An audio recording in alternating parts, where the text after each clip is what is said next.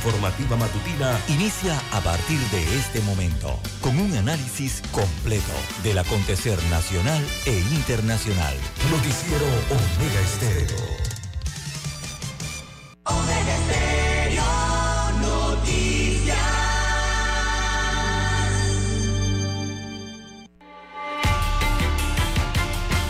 A continuación, los titulares, con los hechos que son noticias hoy.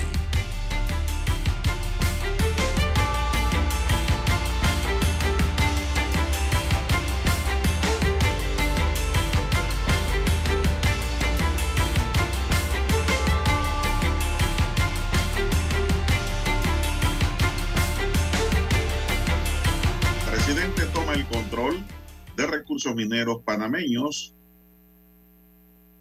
Cerca de 10 mil dólares de multa le podría caer a Ignacio que puso cámara en lugares donde no debió ponerla.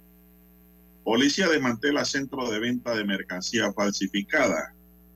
Estudiantes llevarán proyecto de energía eólica a la NASA. Sicarios acribillan a un sujeto en el hospital de los Cuatro Altos. Algo parecido ocurrió en Colombia ayer. También tenemos que estudiantes que iban en bus colegial resultaron heridos en accidente. Menor de dos años muere ahogado en aguas de un canal. Amigos y amigas, estos son solamente titulares. En breve regresaremos con los detalles de estas y otras noticias. Estos fueron nuestros titulares de hoy. En breve regresamos.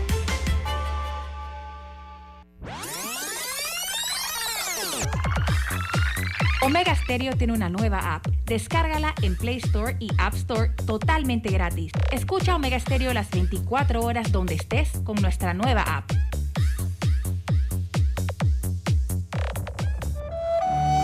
Para los que están enamorados. Hoy corté una flor.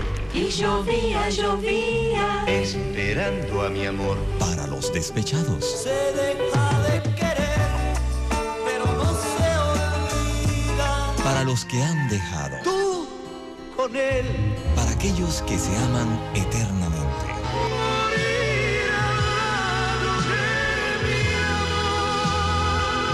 Para los que hacen propuestas indecentes. Necesito saber si quieres ser mi amante. Clásicos. Clásicos del sábado. Del sábado. Clásicos del sábado. Todos los sábados por Omega Estéreo 107.3, la radio sin fronteras. 7:30 AM. Infoanálisis, con entrevistas y análisis con los personajes que son noticia. La mejor franja informativa matutina está en los 107.3 FM de Omega Estéreo, cadena nacional.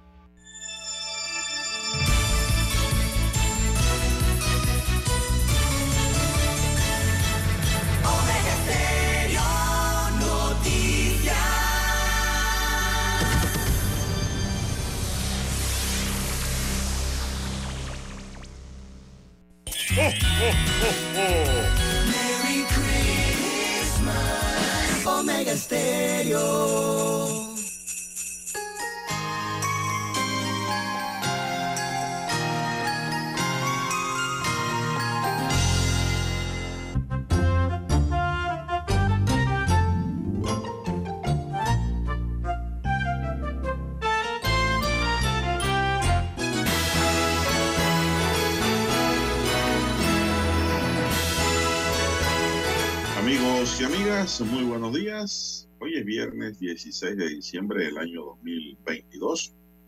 Daniel Arauz me acompaña en el tablero de controles. En la mesa informativa les acompañamos. César Lara.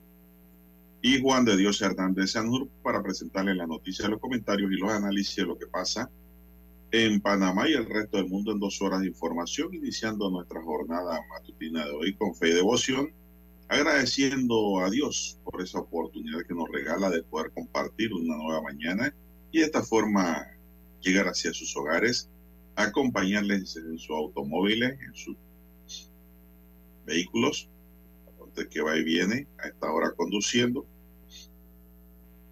así como para los que están en sus lugares de trabajo, ya saliendo, ¿no? A las 6 de la mañana hay cambio de turno, casi siempre. No hay que salir antes del cambio de turno, ¿ah?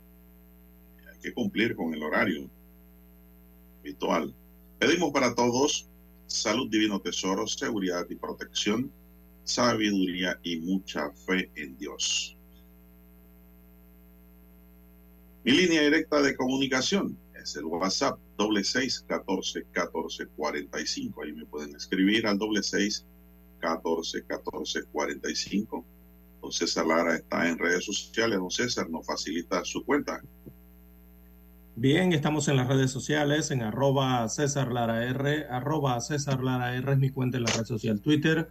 Ahí puede enviar sus mensajes, sus comentarios, denuncias, fotodenuncias, el reporte del tráfico temprano por la mañana. Recuerde arroba César Lara R para esos incidentes, accidentes, eh, lo que usted se encuentre sobre la vía, que le sirva de información, de datos para tomar mejor decisión al resto de los conductores. Buenos días, eh, don Juan de Dios. También a usted, don Daniel en la técnica, a todos los amigos oyentes a nivel de la República de Panamá, comarcas, provincias, área marítima, donde llegan las dos señales de esta estación. Los que están en omegaestereo.com a nivel mundial, los que ya tienen la aplicación activada de Omega Stereo, si no la tiene, bueno, usted descárguela desde su tienda Android o iOS. También los buenos días a todos los amigos que nos sintonizan a través de la televisión pagada por cable de Tigo en el canal 856. ¿Cómo amanece para hoy, don Juan de Dios?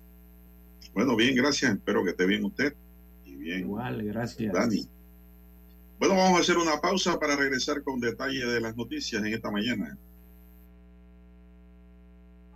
La mejor franja informativa matutina está en los 107.3 FM de Omega Estéreo, 530 AM.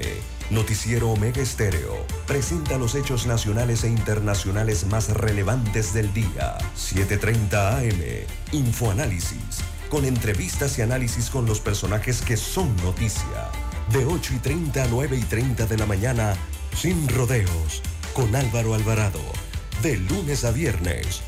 Por Omega Estéreo. En centrales telefónicas, la casa del teléfono es tu mejor opción. Te asesoramos y ofrecemos buena atención. Con años de experiencia, trabajando para ti. La casa del teléfono, ubicados en ya Brasil y lista hermosa. La casa del teléfono,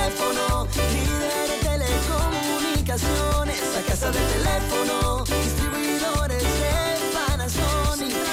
Ven a visitarnos. La casa del teléfono. 229-0465 lsdtcorp.com Distribuidor autorizado Panasonic Para anunciarse en Omega Estéreo, marque el 269-2237. Con mucho gusto le brindaremos una atención profesional y personalizada. Su publicidad en Omega Estéreo. La escucharán de costa a costa y frontera a frontera. Contáctenos 269-2237. Gracias. Omega Stereo tiene una nueva app. Descárgala en Play Store y App Store totalmente gratis. Escucha Omega Stereo las 24 horas donde estés con nuestra aplicación totalmente nueva. Merry Christmas. 107.3. Omega Stereo.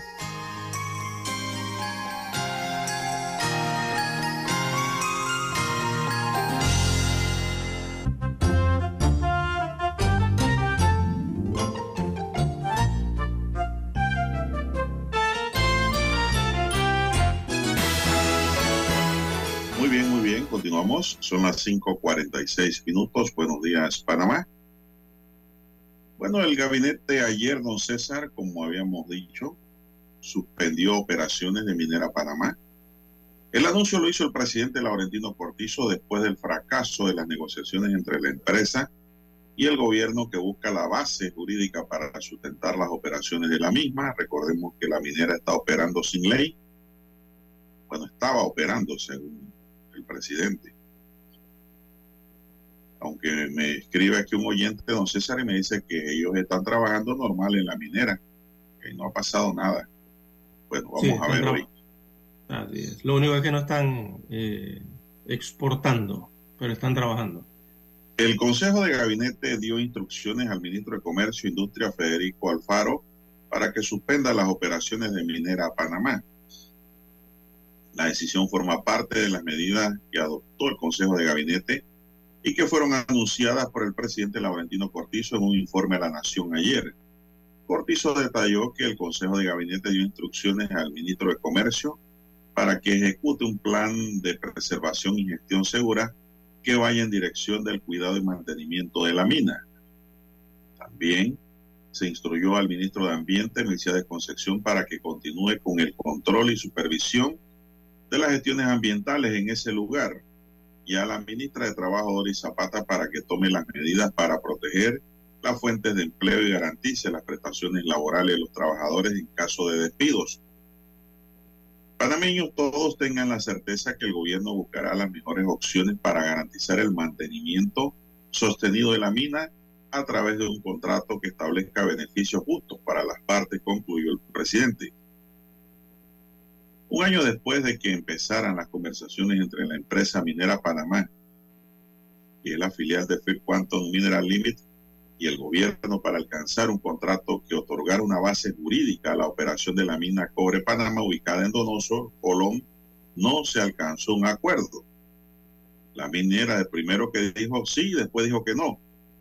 Después de que en diciembre de 2021 quedara en firme la sentencia de la Corte Suprema de Justicia que establecía la inconstitucionalidad del contrato ley 9 del 25 de febrero de 1997 se intensificaron las negociaciones. En enero de 2022, el presidente había anunciado un acuerdo que obligaba a la minera a garantizar un pago mínimo anual de regalías por 375 millones de dólares, mejorar las condiciones de los trabajadores, proveer mayores protecciones para el medio ambiente y promover el bienestar de la comunidad por medio de obras sociales. Entonces, en un comunicado público, la minera consideró razonable la regalía que debía pagar al Estado panameño, pero posteriormente se retractó. La empresa no cumplió con los compromisos acordados, explicó el presidente. En las últimas cuatro semanas, las conversaciones se tornaron intensas. Panamá contrató un equipo de abogados con experiencia internacional de las firmas Square, Patton Box y Allen Aure para que lo asesorara. El presidente Cortizo y vicepresidente José Gabriel Carrizo se mantuvieron atentos a las maratónicas sesiones de negociaciones de la noche del 14 de diciembre de 2022 que se extendió hasta la madrugada del 15 de diciembre de 2022 cuando concluyó sin éxito el plazo para alcanzar el acuerdo. La minera mostró exigencias irrazonables que en lugar de acercar posturas las alejaba, expresó el gobierno. Se negó a aceptar el proyecto de contrato que ofrecía el Estado panameño que respetaba las condiciones del acuerdo de enero de 2022. Por el contrario, insistió en menoscabar las regalías y exigió exoneraciones de impuestos y créditos fiscales, una postura que el gobierno consideró lamentable. El anuncio del fracaso de las negociaciones fue dado a conocer ayer por el gobierno panameño un comunicado dado a conocer por el Ministerio de Comercio e Industria. La versión pública de la empresa establece que lo acordado en enero de 2022 convertiría a Cobre Panamá en una de las mayores pagadoras de regalías de impuestos con relación a otras mineras productoras en América. Minera Panamá cree que su propuesta logra los objetivos de ingresos del gobierno de Panamá y proporciona las condiciones para asegurar el futuro a largo plazo de la mina. Sin embargo, no se pudieron acordar las protecciones legales necesarias sobre la terminación estabilidad y arreglos de la transición, destacó la nota. Bien, don Juan de Dios. Bueno, ayer luego del anuncio eh, del mensaje a la nación, eh, dado a conocer por el presidente de la República, un mensaje que para algunos hubo algo diría yo, que algo, algunos quedaron confusos con este mensaje, eh, que pareció algo ambiguo, en ocasiones hasta contradictorio, a pesar de lo corto que fue Don Juan de Dios.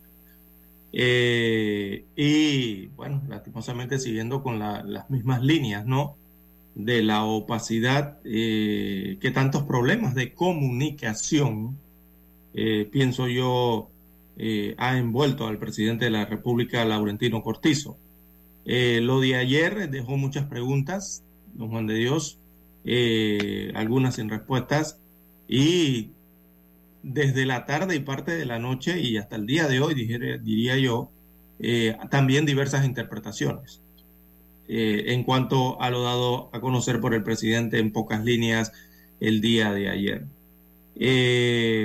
muchos quedaron extrañados, don Juan de Dios, los medios de comunicación hoy, radio, prensa, televisión, y sobre todo los escritos, tienen eh, titulares, eh, algunos que son bastante diversos, eh, pero lo que escuché ayer, primero que nada, don Juan de Dios, el presidente de la República en, en el mensaje, o sea, el presidente ni siquiera anunció el cierre en su mensaje a la nación, algo que me llamó mucho la atención, que posteriormente entonces en las redes sociales sí apareció un Twitter, me refiero a las redes sociales oficiales del gobierno central, eh, sí aparecieron entonces eh, comunicaciones de Twitter anunciando el cierre de operaciones comerciales.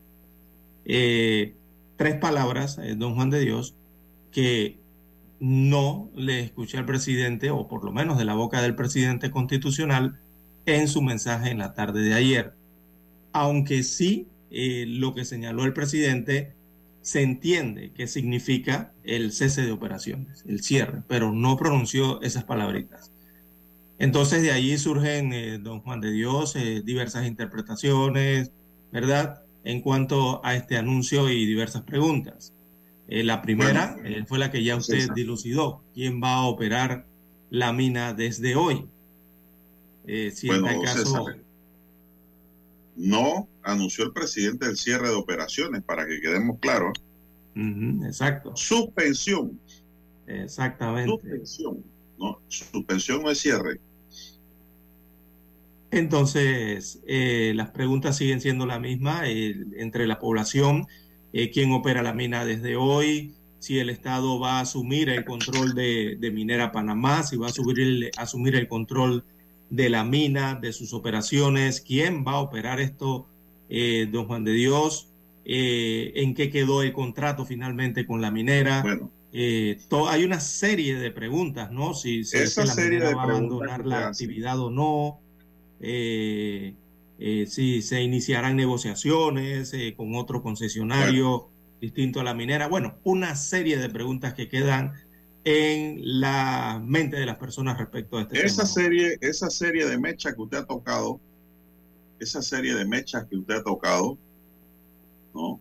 O flecos que usted ha tocado, ¿no? Flecos significa eso que se le ponían a los diablos rojos para hablar en un sentido figurado. Extensiones, sí. Plástico no dividido. Esa serie de interrogantes que usted ha hecho, don César, tiene razón, pero se resume en una sola pregunta. ¿Qué implica la suspensión de operaciones? No se ha dicho. Exactamente. No se ha explicado. ¿Qué implica? No se ha dicho. Lo único que se ha dicho es que se ha instruido al ministro de Comercio para suspender las operaciones. Se ha instruido al ministro de Ambiente para que continúe con, el control y vigilancia de la mina en cuanto a lo que es el tema ambiental. No vaya a ser que haya un accidente después de leer que la culpa es del Estado. Y tres, don César, a la ministra de Trabajo para que tome el control de la situación en cuanto a la mano de obra que está trabajando o la que pudiera quedar cesante para que se le paguen sus prestaciones. No sabemos realmente a ciencia cierta qué implica esa suspensión. Eh, entiendo que el gobierno está actuando con cautela también, don César, porque, esto es complejo, esto no es fácil. que Sí, el gobierno entiende también y todos entendemos de que la actividad laboral es necesaria, la actividad productiva es necesaria, pero también entendemos de que eso se debe hacer sin abuso y con equidad de participación y beneficio. Adicional don, Juan de, adicional, don Juan de Dios, de que es una actividad compleja, o sea, la minería no es una actividad sencilla. Y eh, peligrosa. Exactamente, esto, es una operación eh, compleja de, de, producción, de explotación, de, de todo lo que involucra la parte de trabajo, la parte ambiental. No es tan sencillo, don Juan de Dios. Por eso quizás la cautela, ¿no? La cautela con que están llevando esto. Lo otro, don César, es que nosotros en realidad no sabemos quiénes son los dueños de la minera. ¿Por qué? Porque no sabemos quiénes son los, accionistas. Los accionistas. No sabemos si son los chinos, los coreanos o quién. ¿Quién tiene la mayoría de las acciones? ¿No? Y le voy a eh, decir que si los accionistas del gobierno chino o el gobierno de Corea, eso es totalmente inconstitucional, e ilegal también. Ya hay un problema. Hay otro problema. Y el gobierno ya debe saber quiénes son los accionistas y beneficiarios finales a través de la superintendencia de sujetos no, no, no financieros. y ellos tienen que tener información. Evidentemente los que compran las acciones eh, de First Quantum y de Minera Panamá eh, miles de acciones que se han emitido ¿no? respecto a esta minera a nivel internacional. Otros estados, don César, otros estados le dan la vuelta a las normas en Panamá. Correcto. China lo puede. Otros gobiernos y utilizan figuras de personas jurídicas, de sociedades y compran acciones. Pero ahora con la superintendencia de sujetos no financieros, ya Panamá debe saber con claridad quiénes son los accionistas y beneficiarios finales y, quiénes son los accionistas mayoritarios de esa minera también. Eso hay que saberlo. Exacto. Claro, no lo van a estar divulgando porque son informaciones reservadas, ¿no? Pero el gobierno lo tiene que saber y si no lo sabe, que lo vaya a buscar hoy, que lo pida hoy. Yo sí, yo sí creo que lo deben tener. Entonces, don César, el tema es de que aquí no se quiere cumplir. Eh, las mineras, eso es mentira, de que bueno, tal vez pagarán guayaba en Centroamérica, pero en otras regiones del mundo pagan bien. Uf, hasta casi el 50%. Aquí mismo en América, eh, don Juan de Dios, los porcentajes están arriba del el, máximo porcentaje que he escuchado ha estado eh, por 44%, don Juan de Dios, por lo menos Australia. Paga, eh, es un cobro compartido a, a, las empresas mineras, no por las regalías más voy a sumar el, impuesto sobre la renta eh, en los principales países. Por ejemplo, Australia paga 44%. Imagínese usted. En México están por el 41.6%. En Perú andan por el 40%. En Canadá, 40%. En Chile, aquí en Sudamérica, 39%. Recordemos que somos la fórmula de la combinación de regalías más impuestos sobre la renta. Argentina, 38%. Brasil, 38%. Y adivine Panamá cuánto le pagan o cuánto le deberían pagar. No, aquí están 2%. pagando 2%. 2%. Para que me paguen 2%, mejor llévense la mina. Ya llévenselo todo. Así es. Eso es como el que te roba el paquete del supermercado y te deja la lata de sardina ya para aquí llévatelo todo. Eso es lo que debemos tomar en serio los panameños. Mire, aquí estoy viendo un tweet que lanzó el doctor Francisco Sánchez Cárdenas. Se lo voy a leer antes de irnos a la pausa, Dani. Dice, abogados asesores de Minera Panamá, Arturo Hoyos, asesor legal, fue, él fue magistrado de la Corte. ¿eh? Sí. Juan David Morgan, asesor legal Inocencio Galindo, asesor legal Aristides Anguizola, asesor legal Aníbal Galindo, asesor legal Eloy Alfaro, que no sé si es el mismo que es familiar del ministro de Comercio. Dice abajo el tuit del doctor Sánchez Cárdenas, seguro que pensarán en Panamá primero. Es un interrogante que les deja el doctor Sánchez Cárdenas allí a estos asesores de la minera, que me imagino serán los que están en las negociaciones también un tweet interesante del doctor Francisco Sánchez Cárdenas, que tiene mucho acceso a la información oficial. Bueno, Dani, vamos a hacer la pausa para escuchar nuestro himno nacional y regresamos con más.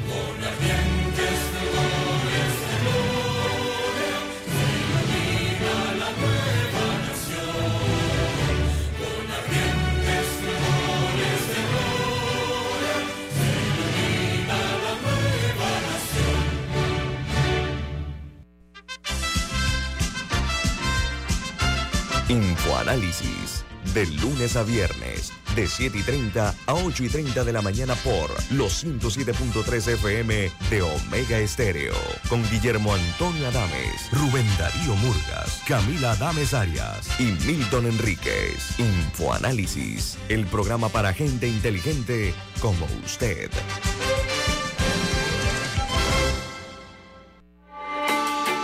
Noticiero Omega Estéreo.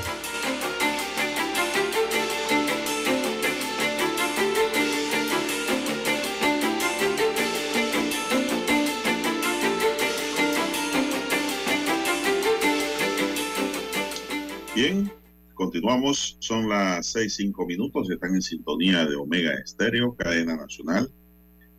Bueno, don César, eh, la suspensión Oiga, de operaciones.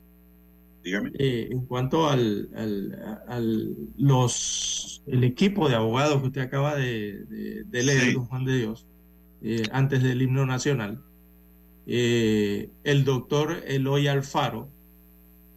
Eh, señala que ni él ni su hijo, que ya no labora en uno de los bufetes eh, que asesora a la empresa minera, tienen relación alguna con dicha empresa. Muy Eh, bien. según señala el doctor Eloy Alfaro, le aclaró al doctor Francisco Sánchez Cárdenas. Muy bien, muy bien. Eso está bien. Porque el doctor Sánchez lo había mencionado en su tweet. Exactamente, sí. Entiendo también que el ministro de Comercio, familia del hijo, yo creo, me parece. Mm, o sea, habría que investigar allí, ¿no? Así es. Pero el amigo Eloy Alfaro es oyente de este espacio informativo también, don César, para que sepa, un gran oyente. Un distinguido oyente de nuestras mañanas. Así que de paso le enviamos el saludo y buena la aclaración que ha hecho y que usted ha repetido, don César, para los amigos oyentes. Bueno, la resolución 144-2022 aprobada de manera unánime instruye al titular del Ministerio de Comercio a adoptar las medidas administrativas de conformidad con el Código de Recursos Minerales, don César, con el propósito de ordenar a Minera Panamá S.A. que establezca y ejecute un plan de preservación y gestión segura, cuido y mantenimiento, es decir, cese de operaciones en el proyecto Cobre Panamá pero no es que va a abandonar la obra y dejar eso como está. No, no, no. Usted hizo el muñeco y usted lo cuida.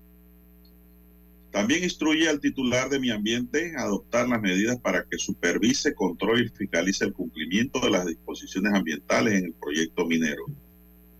Usted hizo el muñeco y usted lo cuida. La resolución instruye a la ministra de Trabajo y Desarrollo Laboral a efectos de que supervise vele y verifique el cumplimiento de las disposiciones aplicables a la relación laboral existente entre los trabajadores del proyecto Cobre Panamá y la empresa minera Panamá SA y tomar las acciones que sean requeridas y necesarias para garantizar el mantenimiento de la fuente de empleo y la protección de prestaciones laborales de los trabajadores del mencionado proyecto minero.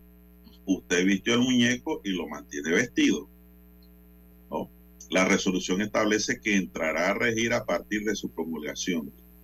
Todas las medidas administrativas adoptadas por los ministros de Comercio, Ambiente y Trabajo buscan dar cumplimiento a lo resuelto en el fallo del Pleno de la Corte Suprema de Justicia, mediante el cual se declaró que es inconstitucional la Ley 9 de 26 de febrero de 1997, por el cual se aprobó el contrato ley celebrado entre el Estado panameño y la sociedad Minera Petaquilla S.A., hoy Minera Panamá S.A.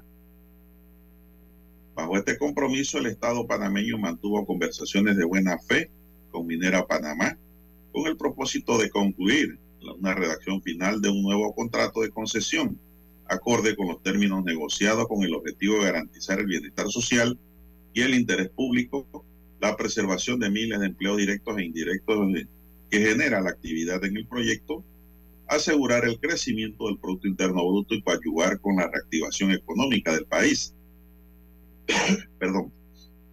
A la fecha, y no obstante los esfuerzos y la buena fe puesta de manifiesto por el gobierno, la empresa no ha accedido a suscribir el nuevo contrato de concesión que respete el compromiso hecho por la empresa en enero de 2022.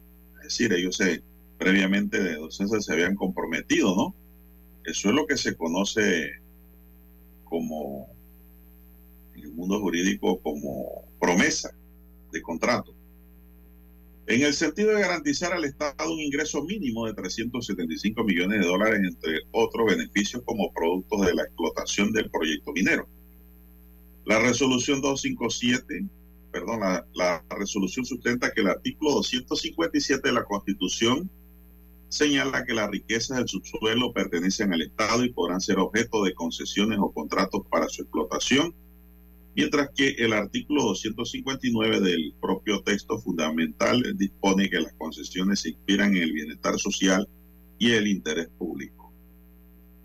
El citado contrato ley entre el Estado y Minera, aquí S.A. y Minera Panamá otorgó derechos exclusivos a la empresa para explorar, explotar, eh, beneficiar, procesar, refinar, transportar, vender y comercializar todos los minerales base o preciosos en cuatro zonas que totalizan 13.600 hectáreas ubicadas en los distritos de Omar Torrijos, Herrera y Donoso en la provincia de Colón. Destaca un informe, don César, que acabo de tomar, si es, de la revista Inversiones y Negocios. ¿Qué le parece? Eh, bueno, eh, el muñeco se queda, don Juan de Dios. Bueno, así es. Eso es, es, que allí es donde está esta situación con el anuncio dado a conocer eh, ayer, ¿no? Que para eh, muchos está bastante ambiguo, para no, no, se, no se conocen totalmente los alcances eh, del mismo anuncio. Entonces, don Juan de Dios, quedaría, entendemos, quedaría eh, lo que dijo el presidente de la República, en que la actividad que lleva a cabo esta empresa minera de Panamá eh, será supervisada por el Estado en primera instancia. Es lo que informó o lo que anunció ayer. Digo, que... debe ser supervisada como siempre debió haberlo sido, ¿no? Si es que en tal caso no la estaban supervisando. Eh, ahora está anunciando eh, eh, a, la faz del país de que la van a supervisar. Y para eso instruyó a estos ministerios que componen el gabinete social que ya había mencionado, ¿no? Usted, el de Ambiente, el de Trabajo y el Ministerio de Comercio, que se entiende deben hacer esa función.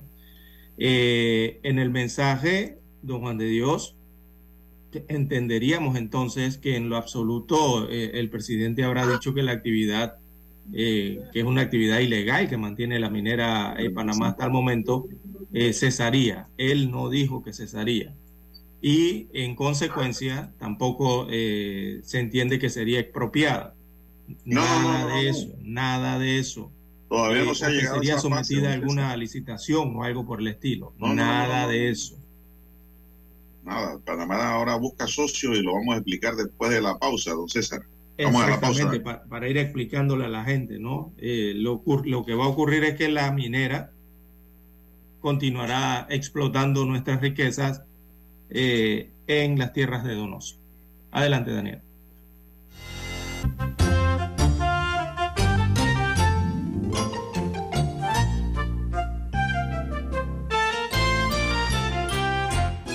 La mejor franja informativa matutina está en los 107.3 FM de Omega Estéreo.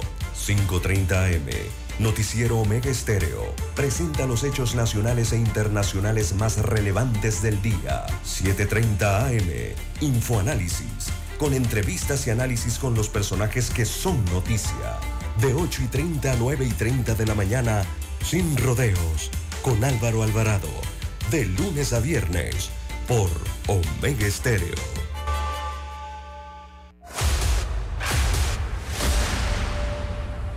Desde los estudios de Omega Estéreo, establecemos contacto vía satélite con la voz de América. Desde Washington, presentamos el reportaje internacional.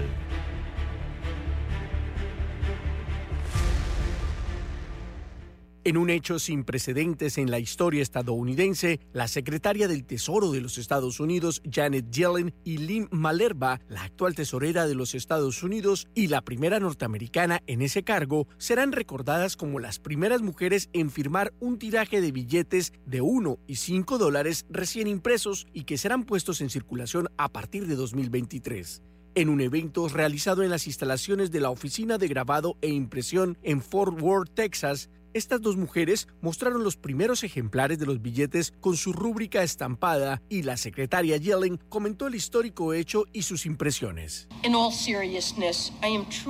Estoy realmente honrada de que gracias al arduo trabajo de este equipo, los primeros billetes con mi firma se entreguen este mes a la Reserva Federal y estarán en circulación a partir del nuevo año.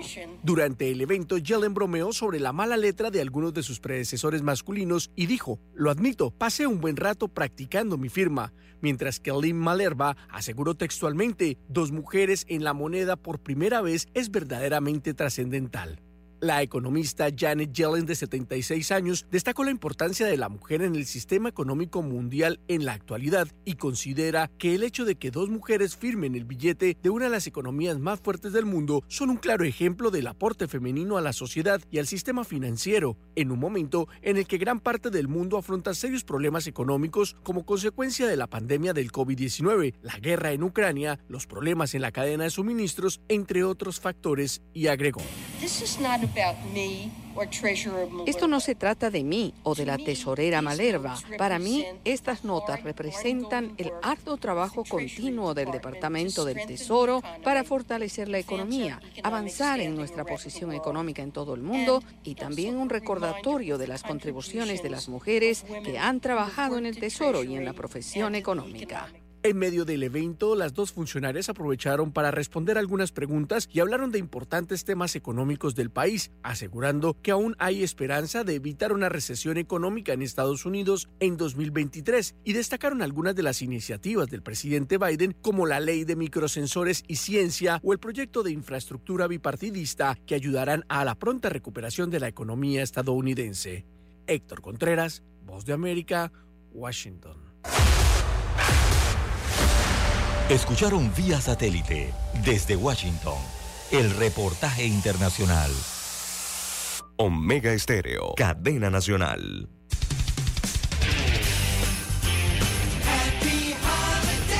Omega Stereo.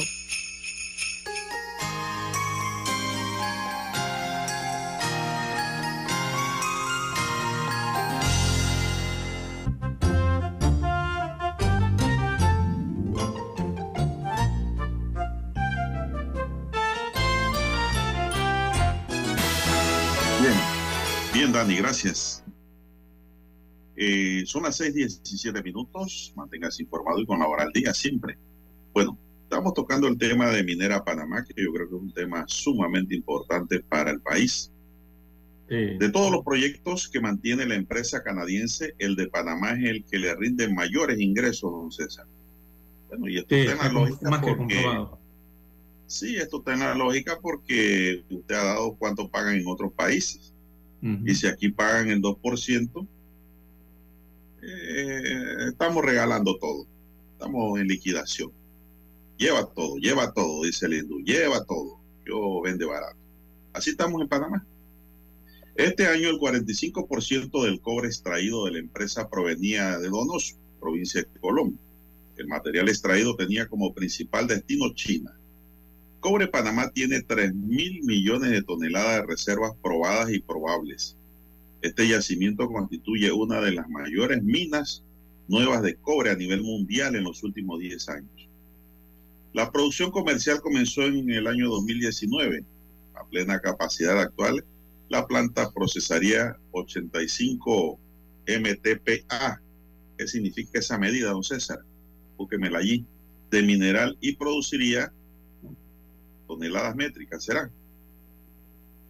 Sí, eh, son toneladas métricas, sí. Bueno, ahí estamos. Y produciría más de 300 mil toneladas de cobre por año junto a, con el oro, la plata y el molibdeno. No, material, mire, todo eso va ahí, todo va en revoltura. Así es. Pero esta revoltura, don César, cuando te venden pescado en revoltura, allí no te incluyen la corvina y el pargo. Aquí sí nosotros estamos vendiendo la revoltura con la corvina y el pargo, que es el oro, la plata y el molibdeno. Y todo lo pasan por cobre. Eso no pagan la diferenciación porque el contrato es sobre la explotación. Pero el tema es que todo, todo lo amparan bajo el cobre. Y no es lo mismo una libra de cobre que una libra de oro, don César. ¿ah? Panamá busca socios ahora, dice la nota. Después de conocerse el fracaso de las negociaciones en la bolsa de Canadá, las acciones de Phil Quantum Mineral iban en caída libre. A eso de las 3, de las 4 y 35 horas de Panamá, pasaron de costar 32,33 dólares, pasaron a 27,57. Estamos hablando de las acciones, ¿ah? Estos problemas le bajan las acciones también, ¿ah? Al mismo tiempo empezaron a circular las primeras informaciones que daban cuenta de que Panamá estaba buscando nuevos socios para la mina de cobre después del fracaso de las negociaciones. De acuerdo con la constitución política, las concesiones para la explotación del suelo y subsuelo se inspiraban en el bienestar social y el interés público.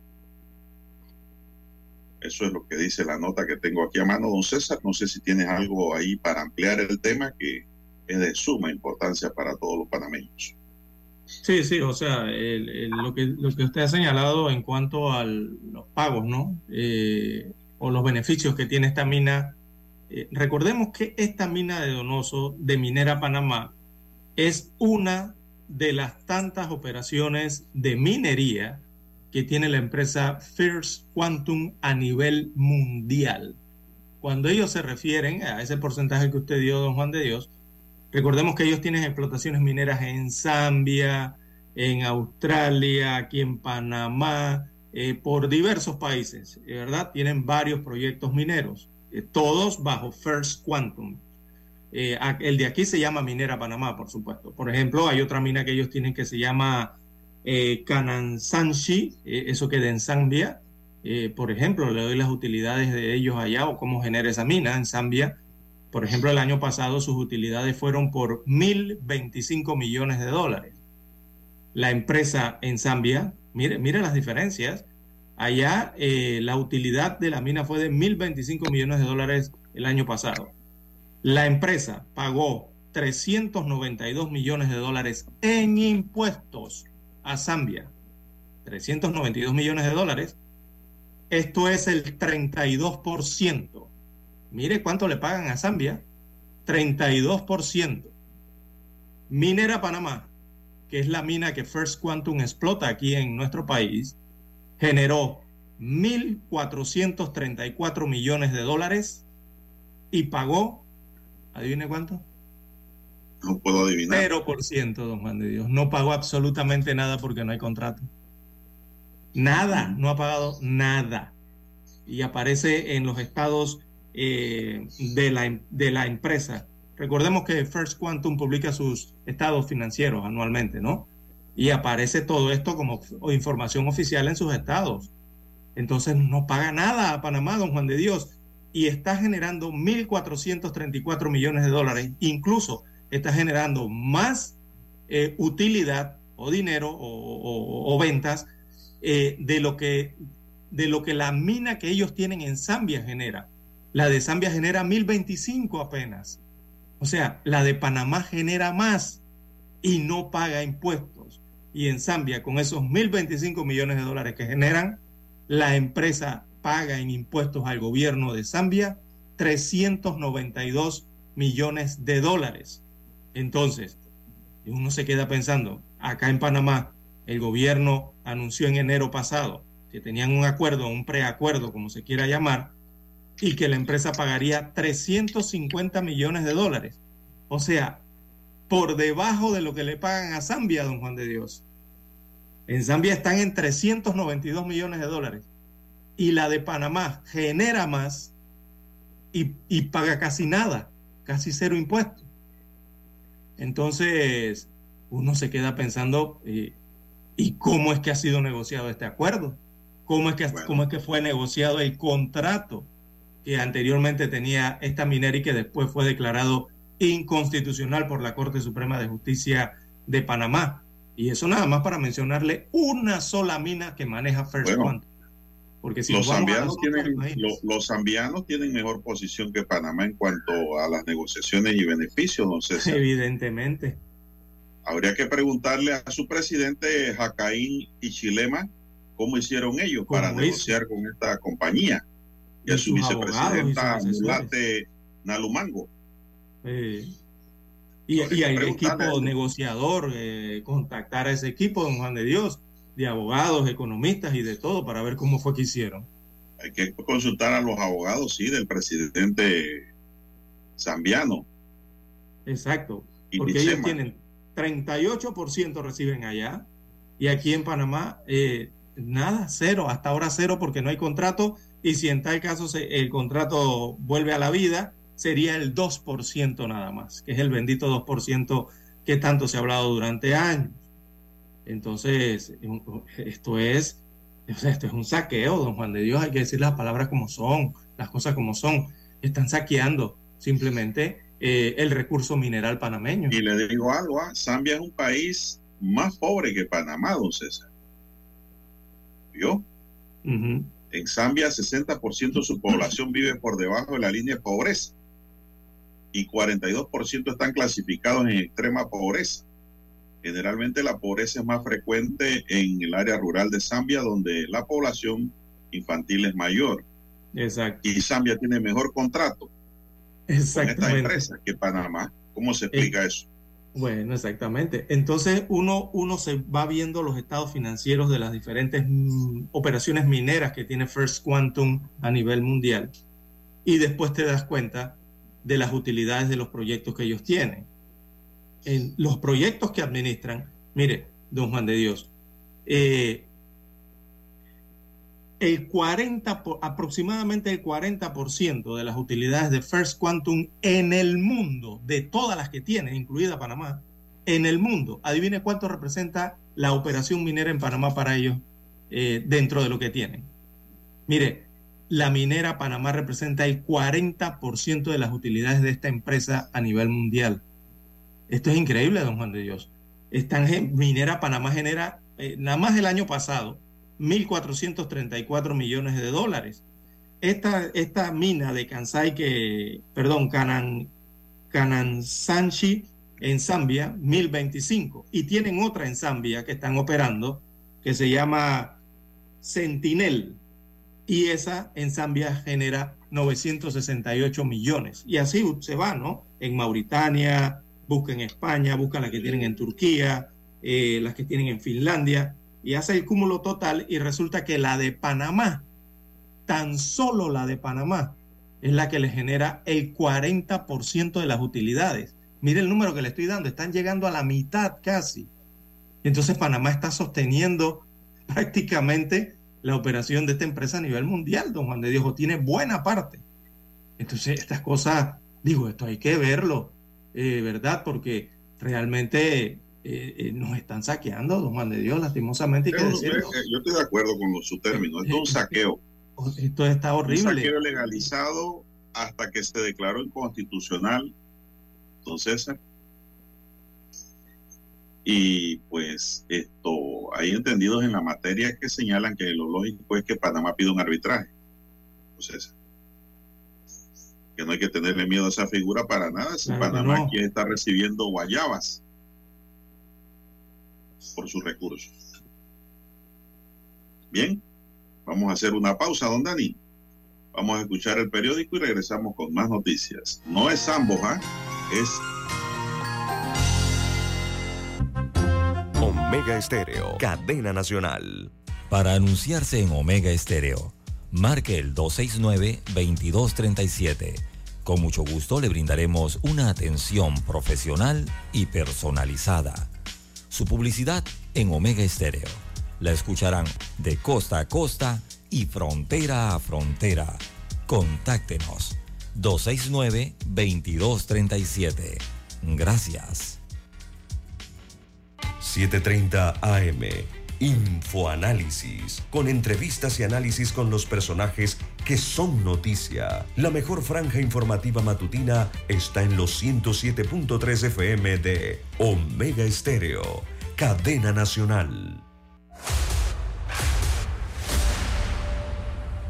Desde los estudios de Omega Estéreo, establecemos contacto vía satélite con la voz de América.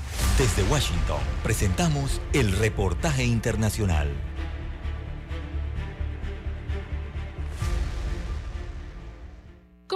Parte de su gira por varios países de Latinoamérica, el asesor especial del presidente Joe Biden para asuntos del continente, Christopher Dobb, se reunió en Costa Rica con el mandatario Rodrigo Chávez para tratar asuntos de la Alianza para la Prosperidad Económica de las Américas, la cooperación para atención de la migración y la situación política que vive Nicaragua. El presidente de Costa Rica, Rodrigo Chávez, detalló en conferencia de prensa algunos de los puntos importantes abordados durante esta reunión. Hablamos de la nueva tendencia de la política de Estados Unidos de asegurar sus cadenas de valor y distribución, lo que la ley CHIPS, por ejemplo. Hablamos del compromiso que tiene Costa Rica contra el narcotráfico, el compromiso que tiene Costa Rica por la democracia, la libertad, por su parte, el funcionario estadounidense Christopher Dobb resaltó que Costa Rica es un socio estratégico que brinda oportunidades económicas inclusivas para la región. Nuestro enfoque en las conversaciones de hoy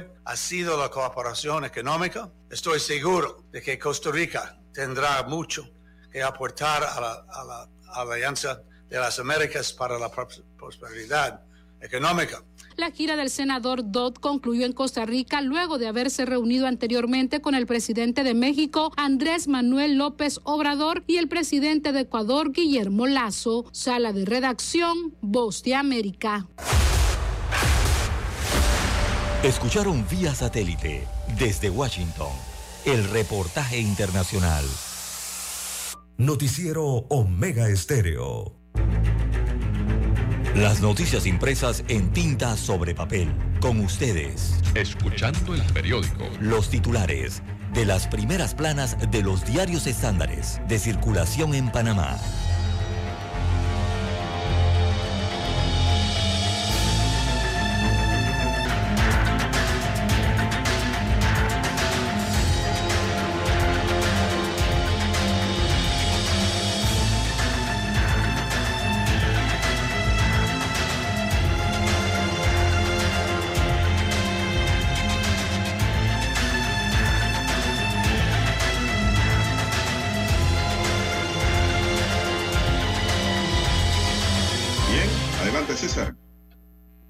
Bien, amigos oyentes, el diario La Prensa titula para este viernes 16 de diciembre del año 2022, Gobierno cierra operaciones comerciales de Minera Panamá. Es el titular que tiene hoy el diario La Prensa. Destaca la información que tras la negativa de la empresa minera Panamá, subsidiaria de la canadiense First Quantum, eh, de firmar el nuevo contrato que establecía un pago mínimo anual de 375 millones de dólares en concepto de regalías, el presidente constitucional de Panamá, Laurentino Cortizo Cohen, anunció que dio instrucciones al Ministerio de Comercio e Industrias para terminar con la operación comercial del proyecto Cobre Panamá, ubicado en el Distrito Especial Omar Torrijos Herrera. Esto queda hacia el occidente de la provincia de Colón. Así que la resolución aprobada por el Consejo de Gabinete que ordenó la paralización de las uh, operaciones de la mina de Donoso se publicó ayer en Gaceta Oficial. Destaca hoy el rotativo como principal eh, titular. También en más títulos del diario La Prensa para hoy urge atención de adolescentes para evitar crisis generacional. Eh, destaca la información que tres de cada diez adolescentes en Panamá sufre de pobreza multidimensional por privaciones en tres o más de sus derechos fundamentales, pero el eh, porcentaje crece en comarcas como la comarca Gunayala, donde es del 98%, o la comarca Nave Bugle, donde es del 94%. Esto es el tema de los adolescentes en pobreza, un tema poblacional. También para hoy el diario La Prensa titula La radiografía de una ruta de crimen y muerte. Se refieren a la provincia del Darién. Eh, de acuerdo con el eh, informe, la frontera del clan, así lo llaman, la frontera del clan, migración irregular y crímenes organizados en, la, en el Darién eh, elaborado por eh, Fundación de Ideas para la Paz, por su sigla FIP, no existe una sola forma de llegar a Panamá a través del tapón del Darién. El documento destaca que cuando se arriba a Urabá, el, Urabá antioqueño, en la frontera eh, de Colombia en Panamá, las rutas son múltiples y en ellas se mezclan factores legales e ilegales y las mismas eh, combinan eh, o cambian según el mapa, eh, según el flujo de migrantes, el guía, el contrabando, el clima, las contradicciones o las condiciones de violencia asociadas a ellas. Dice el informe que las reglas impuestas por el clan del Golfo son estas, las que, de, las que dominan el territorio y la capacidad económica de los migrantes. Bueno, parte de un informe extenso que aparece hoy en el diario La Prensa. Vamos a otros títulos. En economía, 2.494.4 millones de dólares entrega el Canal de Panamá en aportes. Así que la autoridad eh, del Canal de Panamá entregó ayer jueves eh, los aportes eh, directos al Estado por 2.494.4 millones de dólares en conceptos de excedentes, derechos eh, por tonelada de tránsito y el pago por servicios prestados. La suma superó los 413.8 millones de los aportes del año fiscal del año 2021. Así que una muy buena cifra y un muy buen negocio se está llevando en el canal de Panamá, negocio para el Estado panameño. También titula el diario La Prensa hoy, vacuna bivalente sigue sin fecha de entrega a Panamá. Así que el Ministerio de Salud aún no logra acelerar la llegada de la vacuna bivalente o mixta contra la COVID-19 para finales de este mes o inicios del año 2023, a pesar de que se llevan semanas en negociaciones con el dúo farmacéutico Pfizer BioNTech. Está la espera entonces de esta vacuna. En otras notas del diario La Prensa para la mañana de hoy, en la sección Vivir Más, titulan Ricardo Arjona vuelve a seducir a Panamá. Eso está en la página 6B. También en la sección de Panorama se acumulan denuncias en la Fiscalía General Electoral por el uso del apps o de la aplicación para recolectar firmas. Está en la 2A. Y además, en la política, bueno, el partido Molirena, eh, allí alemán, logra la mayoría de los convencionales. La información está en la página 2B del diario La Prensa para la mañana de hoy. Bien, eh, son los títulos que presenta en portada el rotativo La Prensa. Pasamos ahora a leer la primera plana del diario La Estrella de Panamá. Adelante, don Juan de Dios. Gobierno ordena a Minera Panamá suspender operaciones. El Consejo de Gabinete aprobó que el Ministerio de Comercio le ordena a Minera Panamá la suspensión de las operaciones en el proyecto de cobre, luego de que la empresa no cumplió con los compromisos acordados en enero de 2022 para lograr un acuerdo, un contrato razonable y satisfactorio. Martinelli y Carrizo mantienen la preferencia de los votos en un simulacro de votación. Hicieron un simulacro, dice la estrella, y 30% sacó Martinelli, seguido de un 26% de José Gabriel Carrizo. Eh, Ricardo Lombana, que se perfila como uno de los fuertes candidatos para las próximas elecciones, marcó un 8%, pero recordemos que esto todavía le falta mucha tela que cortar. Todavía falta bastante. Eh, igual que José Isabel Blandón, que marcó 8%. Esos son los que perfilan a Rómulo Ruz. También aquí dice que marcó un 11. Pero Rómulo Ruz está en 3 y 2 en ese partido y como candidato debido a que hay fuertes aspiraciones de nivel Ábrego y todos los diputados que le apoyan a tomar ese partido. Ahí no hay nada seguro. Una ruta colonial para la lista del patrimonio, la ruta colonial transísmica de Panamá, utilizada por los españoles desde el siglo XVI hasta el siglo XIX como sistema de comunicación esencial entre el Atlántico y el Pacífico, será sometida para su inclusión como patrimonio de la humanidad. También dentro de los títulos de la estrella para hoy, Senacid señala un centro para fomentar el desarrollo de investigaciones científicas y tecnológicas. Inculcar respeto y garantizar educación formal deben ser prioridad en la crianza, dice un estudio de UNICEF. Totalmente de acuerdo. La educación, don César, la, y la buena crianza. Y la buena crianza también lleva, don César, el pao pao, que no está de más. Olvídense eso de que, no, que si le dan con un niño con un algo, que sea un periodiquito, aunque sea, eso le va a causar, dice, un trauma en su vida, eso es mentira. Hasta los mismos psicólogos que hoy dicen eso fueron creados de una manera rígida y dura y por eso hoy día son psicólogos, don César. Tenemos más noticias aquí en la Estrella de Panamá una mirada al rendimiento individual en Qatar en los deportes. Una noche en blanco y negro que puso a palpitar la Plaza Amador. Bueno, fue la presentación de César de su artista favorito, Ricardo Arjona.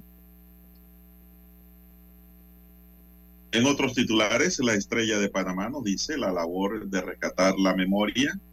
Ya sabes, don Dani, es una labor importante. El politólogo e investigador de la Universidad de Panamá, Samuel Prado Franco habló de la necesidad de rescatar la memoria del país y analizó hechos históricos como el rechazo al convenio de Filo Jaén, que el pasado 12 de diciembre cumplió 75 años. Pero yo pregunto ahora, ¿cómo vamos a recuperar la memoria histórica si en el gobierno de Martinelli se eliminó obligatoriamente, don César, la cátedra o materia de las relaciones de Panamá y Estados Unidos? Hay que volver, hay que rescatar esa materia que la manejan los profesores de historia y debe ser impartida como tal, no como parte de historia, ¿no? Bien, señoras y señores, estos son los titulares de la estrella de Panamá para hoy y concluimos así con la lectura de los diarios estándares que circulan a nivel nacional. Hasta aquí, escuchando el periódico. Las noticias de primera plana, impresas en tinta sobre papel.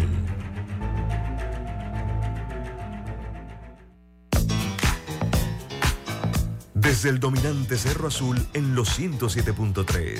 107.3. Continúa por el majestuoso Cerro Canajagua en los 107.5 para provincias centrales. Hasta el imponente Volcán Barú. Volcán Barú. En los 107.3. Transmite Omega Estéreo, cadena nacional simultánea. Noticiero Omega Estéreo.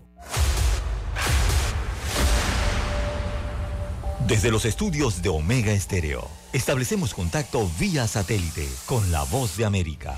Desde Washington, presentamos el reportaje internacional.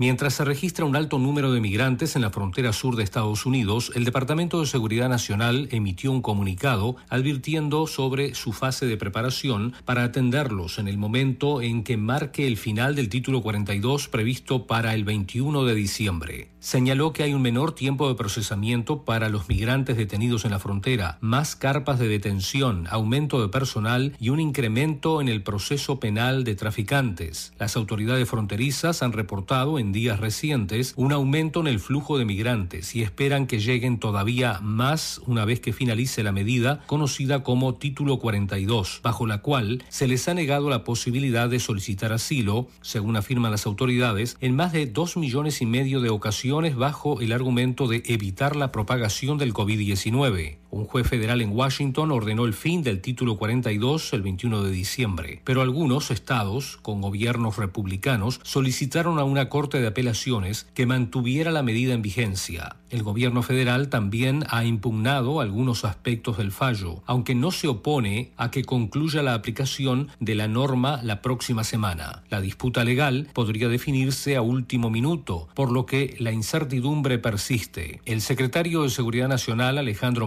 Mayorkas, viajó hace poco a El Paso, Texas, pudo ver una gran actividad migratoria después de que la zona se convirtiera en octubre en el corredor de mayor actividad de cruces ilegales. El Paso ha sido un imán para venezolanos, nicaragüenses, cubanos, colombianos, ecuatorianos y migrantes de otras nacionalidades. El representante federal demócrata Henry Cuellar de Texas dijo que los agentes de la Oficina de Aduanas y Protección Fronteriza le informaron el que se cree que hay 50.000 migrantes esperando para cruzar la frontera una vez que se levante el título 42. La Oficina de Aduanas y Protección Fronteriza señaló en su evaluación más reciente que las agencias gubernamentales han estado lidiando con niveles que rebasan la capacidad para la cual se diseñaron su infraestructura y recursos, lo que significa que nuevos incrementos aplicarán mayor presión y crearán un posible hacinamiento en ubicaciones específicas a lo largo de la frontera. Luis Alberto Facal, Voz de América, Washington. Escucharon vía satélite desde Washington el reportaje internacional.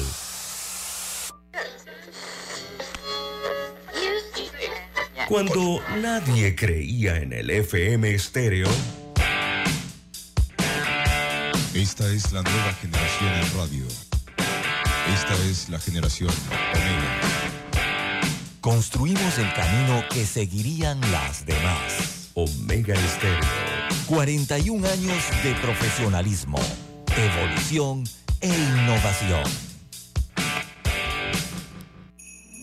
Que esta Navidad esté llena de amor y paz sobre tu vida.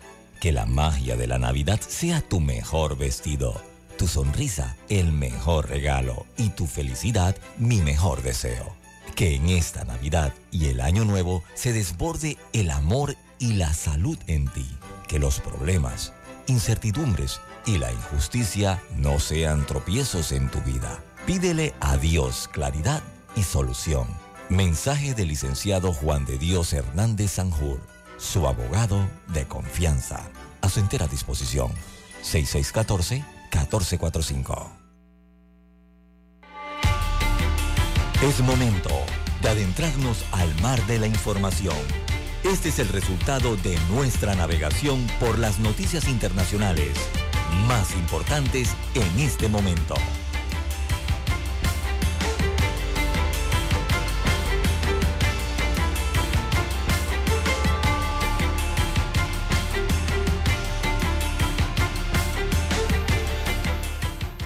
El gobierno colombiano anunció un incremento del 16% en el salario mínimo para ese país, superior a la de otros años, con el objetivo de hacer frente a la fuerte inflación que padece el país y que subirá el ingreso a 242 dólares en el país tras llegar a un acuerdo con la patronal y sindicatos. Es decir, eso representa un millón ciento sesenta mil pesos colombianos, César se ha llegado a una concertación entre empresarios y trabajadores sobre el salario mínimo en Colombia, que crecerá un 16%, ubicándose en 1.160.000 pesos, anunció el presidente colombiano Gustavo Petro en una declaración en Catán. De esta forma, el salario pasará del millón de pesos a 1.160.000, a lo que se le añadirá otra subida del 20% al subsidio del transporte, que lo situará en 140 mil pesos, o sea, 29 dólares, lo que redondeará el total de 1.300.000 pesos, unos 271 dólares. Son las 6:49 minutos. Bueno, esto del cambio de la moneda, don César, es lo que hace la diferencia. ¿no? Sí, eso es lo que hace es un aumento que reciben los colombianos en su en sus salarios. Bien, allí mismo en Sudamérica, don Juan de Dios, continúa la crisis en Perú. Las protestas ya han dejado 17 muertos. Siguen aumentando las cifras de, de fallecidos producto de estas protestas en este país sudamericano. Nueve de ellos eh, en el primer día de estado de emergencia. O sea, el día de ayer se sumaron nueve fallecidos más allá en Perú. En medio de toda esta crisis, eh, siete personas murieron en, ayer jueves en Ayacucho, perdón, no, eh, corrijo, en, sí, en Ayacucho, sí, este viene siendo este poblado, y otras dos en la norteña región de La Libertad, según se informa desde el país eh, suramericano. Eh, hay un foco de tensión eh, complicado entonces en esta ciudad de Ayacucho, que está al sureste del país, donde un grupo de manifestantes invadió el aeropuerto y los militares respondieron con bombas lacrimógenas lanzadas desde helicópteros y a través de disparos. Eh, esto continúa entonces en Perú para el día de hoy. Eh, también se informa que el presidente Castillo afrontará el proceso en prisión, el proceso que tiene pendiente don Juan de Dios.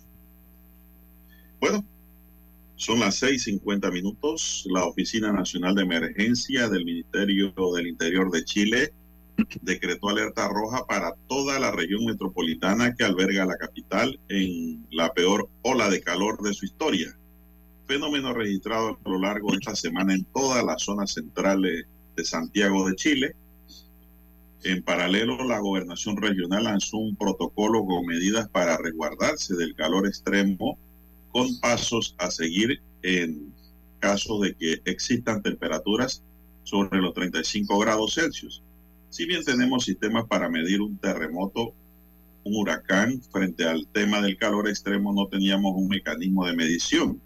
Entonces hemos trabajado durante meses con estas ciudades y sectores involucrados para lanzar el código rojo, señaló el gobernador regional Claudio Orrego a Radio Bio Bio. Estoy en Santiago de Chile, la ola de calor, don César, que azota el país. Son las 6:51 minutos. Bueno, mire cómo es la naturaleza. Y si usted se va a Viña del Mar, don César, allá es fresco, sabroso el clima. Allá son las 12, a veces 12 del día y hay neblina. Y la gente toma mucho vino para calentar la sangre, ¿no? Dicen algunos chilenos.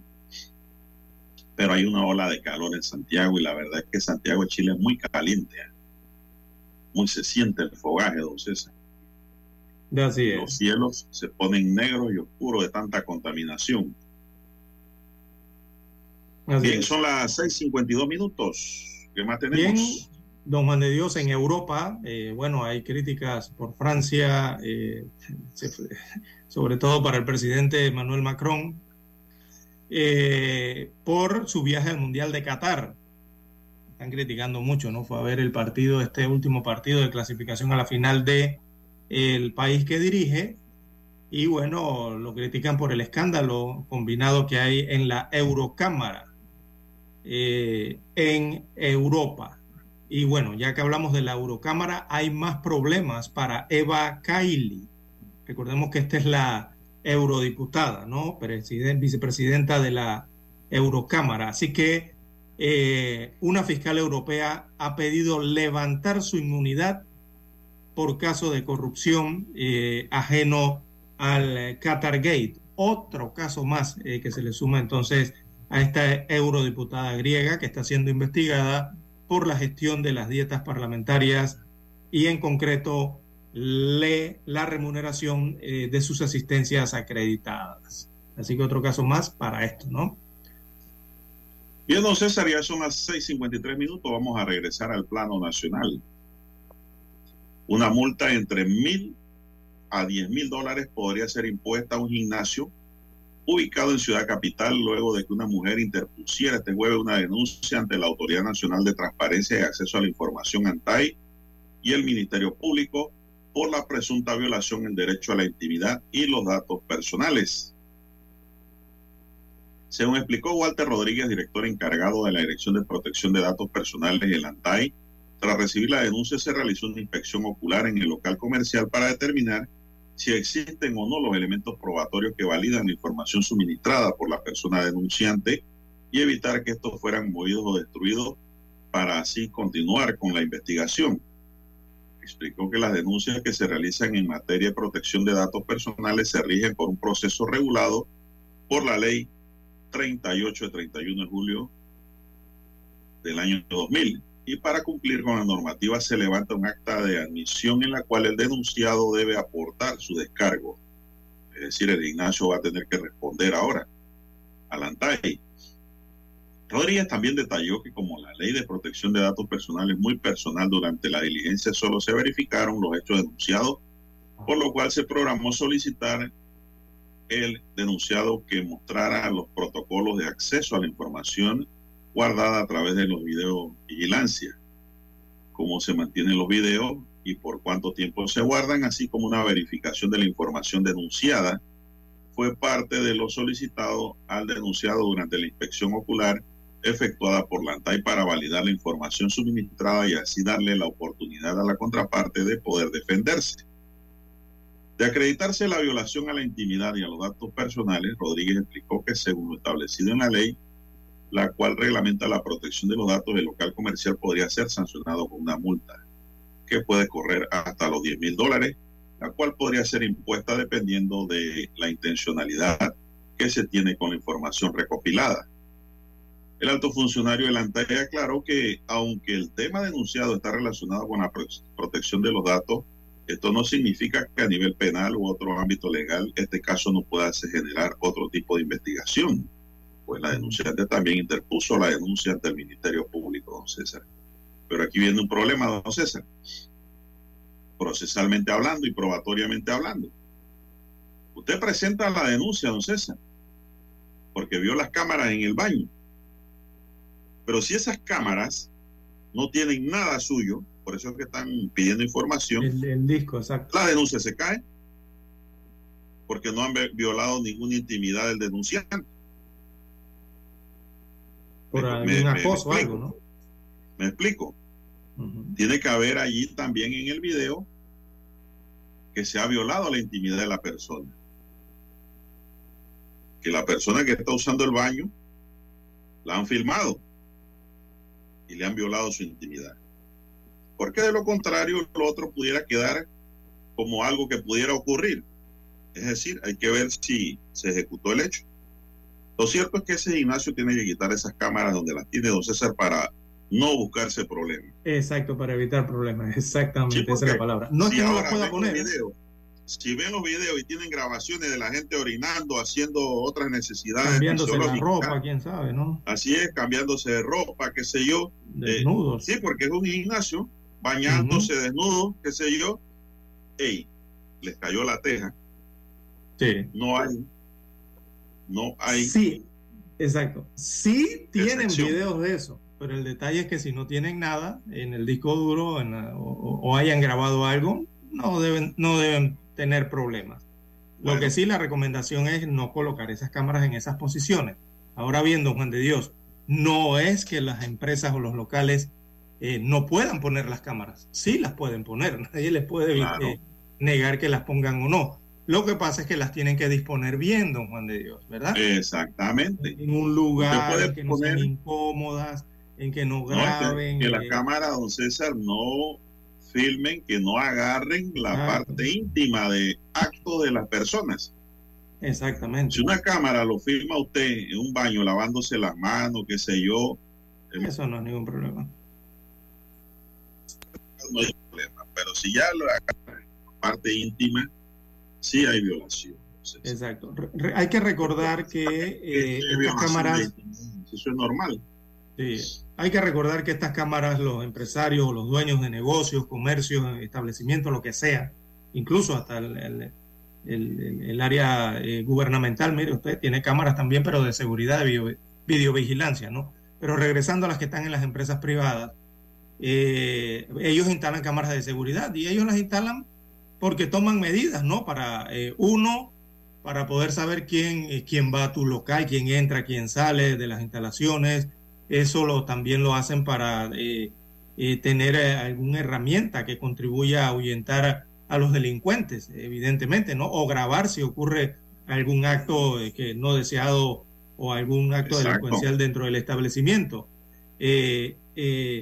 Y también, don Juan de Dios, a través de las cámaras, recordemos que también se supervisa, el, dueño del establecimiento está supervisando ¿Qué pasa con los consumidores? ¿Qué pasa con sus trabajadores?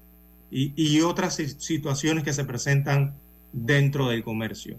Así que... Se puede grabar todo menos lo que sea íntimo.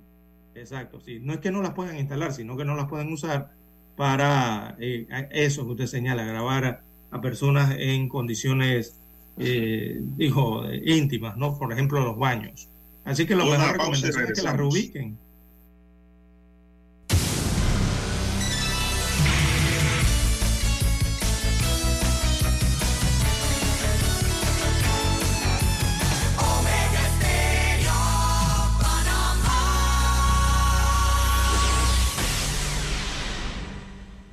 El satélite indica que es momento de nuestra conexión. Desde Washington, vía satélite. Y para Omega Estéreo de Panamá, buenos días, América. Buenos días, América. Vía satélite. Desde Washington.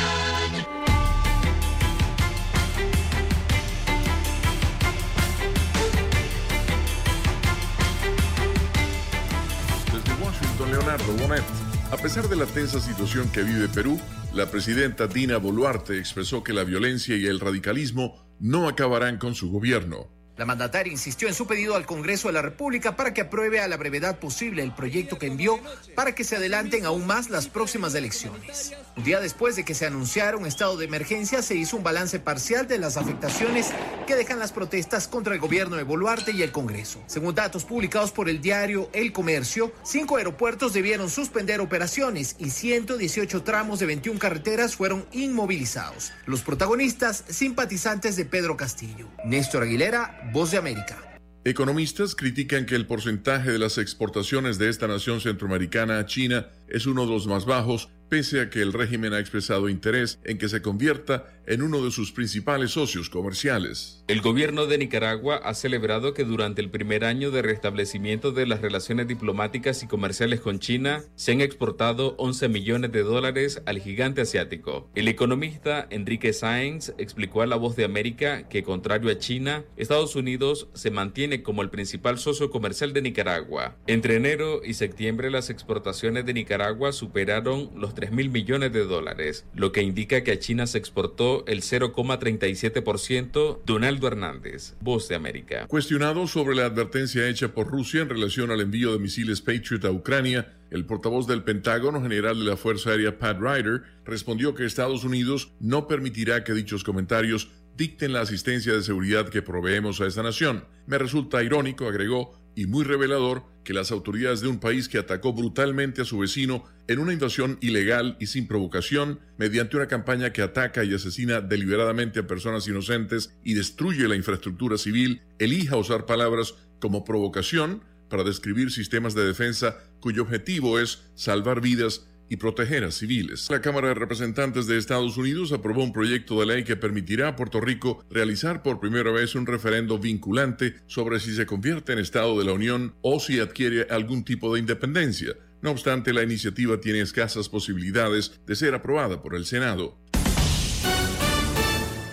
La Reserva Federal lanzó la última medida del año, aumentando la tasa de referencia en medio punto, elevando el rango de 4,25% a 4,50%. El nivel más alto en 14 años si se trata del séptimo aumento de tasas este año. Y su efecto alcanzará a elevar aún más el costo para los consumidores y las empresas al pedir préstamos para viviendas, automóviles y otras compras. El anuncio correspondió a Jerome Powell, el presidente de la Reserva Federal el equivalente al Banco Central.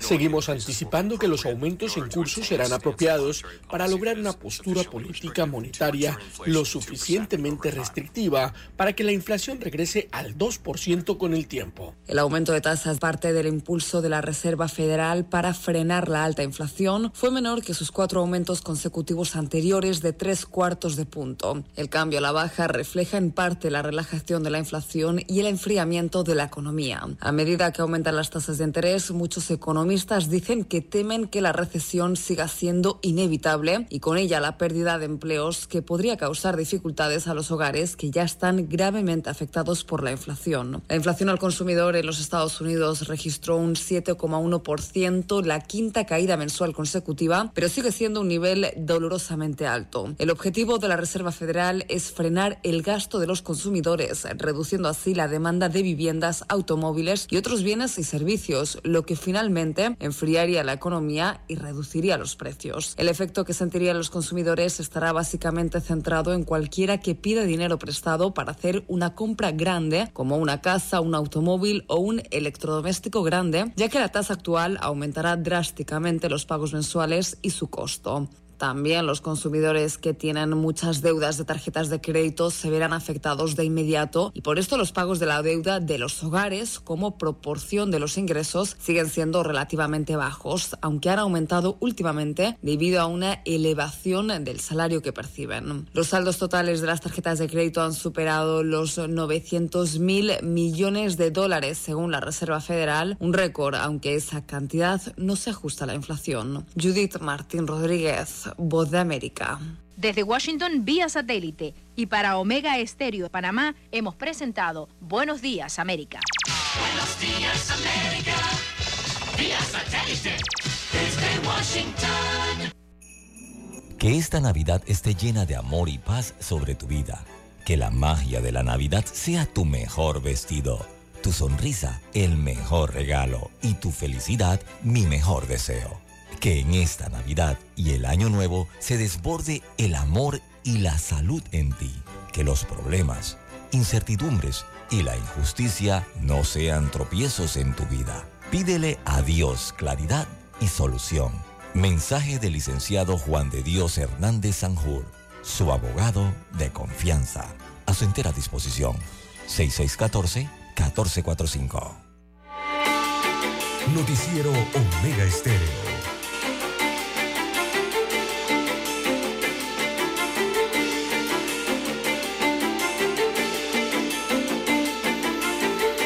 Bien, continuamos, ya son las 7, 6 minutos, están en sintonía de Omega Estéreo, cadena nacional, con su noticiero Omega Estéreo Noticias, el primero con las últimas, un noticiero diferente para gente pensante, con la noticia comentada desde que aparece el alba. Así que pues me pueden escribir al WhatsApp doble seis catorce catorce cuatro cinco, don César Lara en redes sociales, don César, ¿cuál es su cuenta? Bien, estamos en arroba César Lara R, R, perdón, repito, arroba César Lara R en las redes sociales de Twitter, también para Instagram. Todos sus mensajes, comentarios, denuncias, fotodenuncias, allí a esa cuenta en la red social. Bueno, don César, momentos de terror vivieron la noche del miércoles personal médico de un hospital privado en el área del Cuatro Altos en Colón cuando varios pistoleros ingresaron al cuarto de urgencia y acabaron con la vida de Armando Bárcenas, de 33 años de edad. A eso de las 11 de la noche, cuando irrumpieron de forma violenta y sorpresiva unos cinco sujetos con armas de grueso calibre, entraron al nosocomio y encañonaron a los trabajadores para que se quedaran quietos los matones se dirigieron a donde estaba recluido el hombre y le descargaron una lluvia de balas, ocasionándole la muerte de manera instantánea en su cama. Luego de cometido el hecho, salen de la escena con rumbo desconocido. Posteriormente llegó la Policía Nacional al llamado al conocer este hecho a fin de recoger indicios, al igual que personal del Ministerio Público. A todo esto, el personal médico que se encontraba en ese momento se mantenía en estado de shock de la experiencia vivida de violencia en la provincia de Colón. Así es, no para menos. Por su parte, el comisionado Jorge Domínguez, jefe de la zona policial de Colón, confirmó que la víctima tenía antecedentes delictivos relacionados con el pandillerismo y tráfico de drogas en la provincia. Dijo que se logró recuperar un vehículo relacionado con este hecho de sangre. Destacó que el centro hospitalario cuenta con seguridad sin embargo, la gente no se encontraba en el puesto en el momento mm. que ocurrió el homicidio. Bueno, mejor que no se encontraba, don César. a lo mejor le causan un daño terrible. Y tiene, ahí tiene que haber cámaras, hablando de cámaras, don César. Ahí tienen que haber cámaras eh, por donde entraron estos sujetos. Eh, haciendo una relación, don César, en Colombia sucedió algo igualito pero en Colombia, imagínense, ya estamos aquí colombianizados también. Allá en un centro médico llegaron los delincuentes y mataron a un hospitalizado. Aquí ahora vemos algo parecido. Esto es terrible, don César, porque ponen, digo, no solo que matan a la persona, ¿no? Que está recluida, sino que ponen en riesgo a todo el personal médico y de salud que está dando el servicio. Así es, la, violencia ha trascendido cómo se podrá corregir esto si ahora habrá que poner eh, policías en las entradas de los hospitales. Pero es que este era un hospital privado en Colón. Bueno, lamentable el hecho, pues, porque se pierde una vida humana, don César, allí. Son las 7, 10 minutos, digamos usted. Bueno, adicional a, este hecho, don Juan de Dios, en el cual eh, eh, la, violencia ha trascendido, entonces, eh, y, no solo se vive en las calles eh, de Panamá o de las capitales, las cabeceras de provincia, también lastimosamente llega hasta los cuartos de urgencia. Pero ayer o en las últimas horas también se registraron varios hechos que acabaron con la vida de personas. asesinaron también a un hombre en su residencia en la provincia de Veraguas. Lastimosamente, eh, otro hecho de dolor se registró de un niño de dos años de edad que se ahogó en una quebrada en Boquete, lastimosamente perdió la vida por inmersión. Eh, también otro hecho en cuanto a que un menor de 13 años de edad eh, se suicidó el día de ayer, don Juan de Dios. eh, y así otros hechos, ¿no? Que lastimosamente cobran la vida eh, de panameños eh, en las últimas horas. Así es, lamentable. Ese niño de 13 años vivía con su abuelo, don César, allá en Los Santos. Sí. Cuando llegó el abuelo lo encontró colgado de una viga. Donde sacó tanta capacidad ese niño para hacer esas cosas, ¿no? Todo. Y quitarse la vida, pues. Da tristeza realmente. Bueno, sin embargo, acá en Panamá la fiesta le duró poco a dos sujetos involucrados en el robo a un call center registrado el día miércoles. Preliminarmente se indicó que ambos individuos, dos eran, uno de ellos era menor de edad, ingresaron al local ubicado en el piso 51, mire usted allá arriba, en el piso 51 de la Torre Vixa, en la avenida, Aquilino de la Guardia. Las imágenes de las cámaras de seguridad del edificio muestran a los sujetos cuando llegaron al edificio en un auto tipo sedán Hyundai. La información fue anunciada de forma oficial por la Policía Nacional a través de su cuenta en redes sociales. Sin embargo, hay pocos detalles del acto delictivo en el que se involucran a los dos aprendidos porque fueron capturados. Se desconoce el monto de, la, de lo robado por los antisociales que aparecieron divulgadas en imágenes policiales. Esto ocurrió en la, aquí en el pleno corazón de la ciudad, don César. Bueno, le fue mala. Así que van a pasar Navidad y Año Nuevo en la Chirola. Son las 7:12 minutos. Vamos a la última pausa, don César. Dígame. A la pausa, don Juan de Dios. Y vamos a la pausa y regresamos. Noticiero Omega Estéreo. En Omega Estéreo hacemos contacto vía satélite con la voz de América en Qatar 2022. Presentado gracias a Banco Aliado, tu aliado en todo momento. Los argentinos de Miami se tomaron las calles tras la clasificación de su selección a la final del Mundial de Qatar. José Pernalete estuvo con la hinchada del sur de Florida, quienes aseguran que la albiceleste se quedará con la copa. Las calles de Miami Beach fueron el escenario de la celebración de los hinchas argentinos tras el triunfo sobre Croacia en la semifinal, lo que le otorga el pase a la gran final de la Copa del Mundial FIFA 2022 el próximo domingo. Los seguidores de la albiceleste en el sur de Florida no se perdieron ningún instante del duelo, que cerró el marcador en un contundente 3 a 0 contra los croatas. Reunidos, incluso en familia, disfrutaron del partido con la emoción de la fiesta futbolística. Espectacular.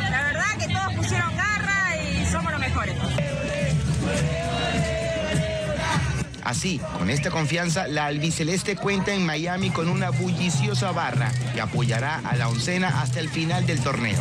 Lo vi en familia espectacular, dieron un gran show, los chicos un gran equipo. La verdad que simplemente felicitaciones para ellos, muy contentos.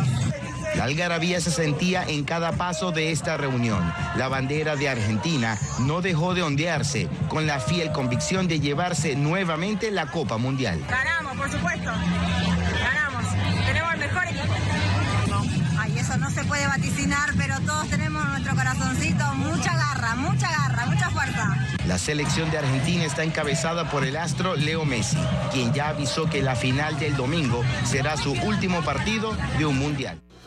En Banco Aliado, te acompañamos en tu crecimiento financiero. Ahorra con tu cuenta Más Plus y genera hasta 2.5% de interés. Banco Aliado, tu aliado en todo momento. Visita nuestra página web bancoaliado.com y síguenos en nuestras redes sociales como arroba Banco Aliado. Banco Aliado, tu aliado en todo momento. En el barrio de Asian Town, en las afueras de Doha, existe un mundo paralelo donde seguir los partidos y disfrutar de este mundial está reservado para quienes han dejado su país por un trabajo y han contribuido a construir la estructura de este magno evento, pero sin poder acceder a él. Jacopo Luzzi nos acompaña en este paseo. Veamos. En Doha hay dos fan zones o zonas de hinchas. La primera está en la Corniche, el malecón de la capital. Puede albergar unas 40.000 personas. Está equipada con múltiples pantallas gigantes que proyectan los partidos de la jornada y se sirve cerveza. 200, 200 de la plata de acá. Donde se puede acceder, sin embargo, solamente con la Haya Card, es decir, un pase que se obtiene solo comprando boletos de los partidos o siendo residentes. No need no need any ticket. Unos 30 kilómetros más al sur, en los suburbios, se encuentra la otra zona de hinchas. Estamos lejos de la Doha que experimentan los fanáticos. Aquí la imagen es completamente diferente. No hay rastro de occidentales o de cerveza. En los cafés no se ofrecen perros calientes, sino comida india. En su interior se reúnen decenas de miles de trabajadores, principalmente del sudeste asiático, pero también de África. Son los habitantes de la llamada zona industrial, un área de la ciudad construida específicamente para albergar a los numerosos trabajadores migrantes en Doha. No hay requisito de la Haya Card porque la mayoría de las personas del área industrial viene de países que no tienen mucho nivel de educación. Estos trabajadores que construyeron las infraestructuras del Mundial casi en su totalidad no pueden disfrutarlo. Conseguir una Card, de hecho, es muy caro para un migrante porque los precios son excesivos y por lo general estas personas envían todo lo que ganan a sus familias a miles de kilómetros de distancia. Las entradas son muy caras. En la entrada de la fanzone hay una pancarta que en árabe, inglés e hindi dice gracias por sus esfuerzos para producir la mejor Copa del Mundo de la historia. Jacopo Luzzi, Voz de América, Doha. Hemos presentado vía satélite por la Voz de América, Qatar 2022. Gracias a Banco Aliado, tu aliado en todo momento.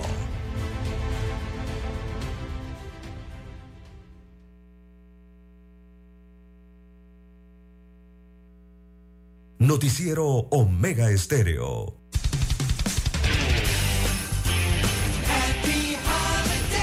Omega Stereo.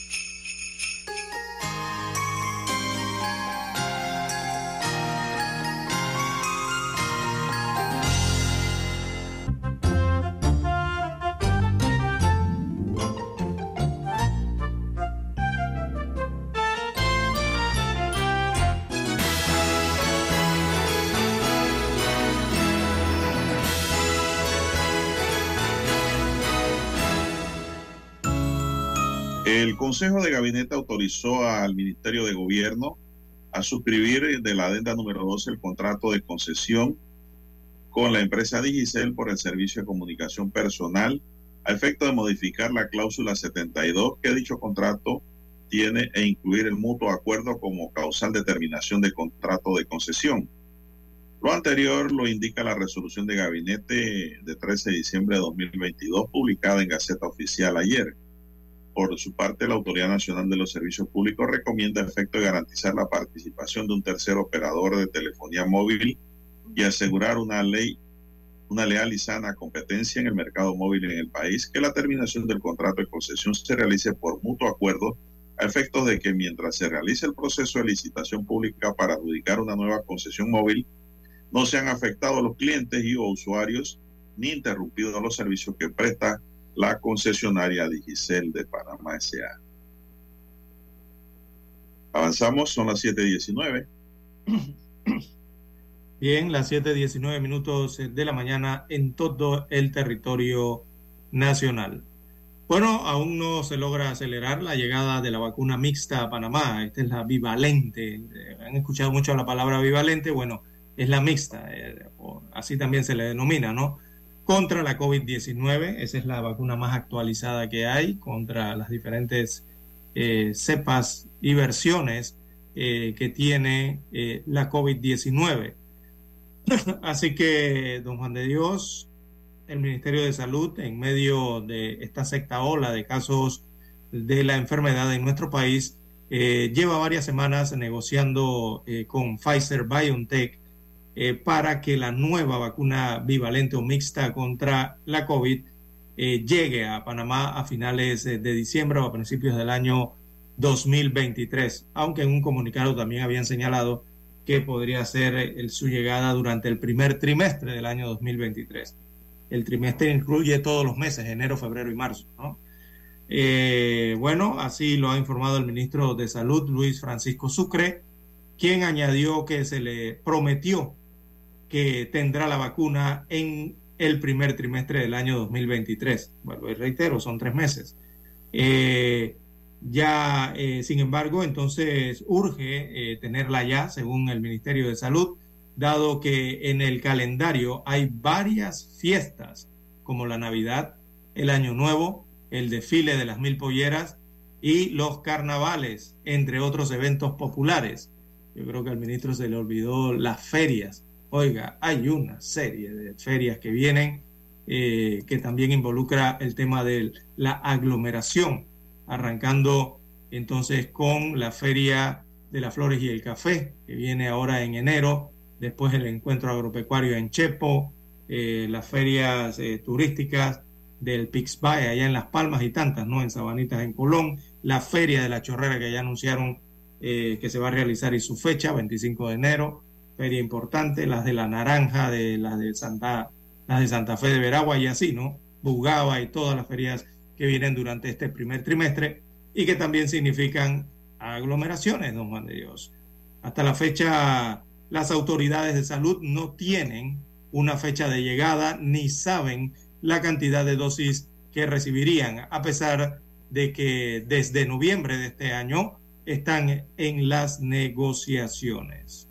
Y eso, bueno, al estar en espera, don Juan de Dios, eh, mucha población también decide estar a la espera. Eh, mucha población que para estas fechas, estos meses, ya debiesen estar según su tarjeta de vacunación, eh, aplicándose las, las dosis de refuerzo.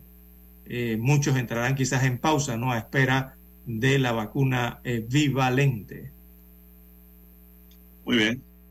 Bueno, César, una noticia positiva y muy buena.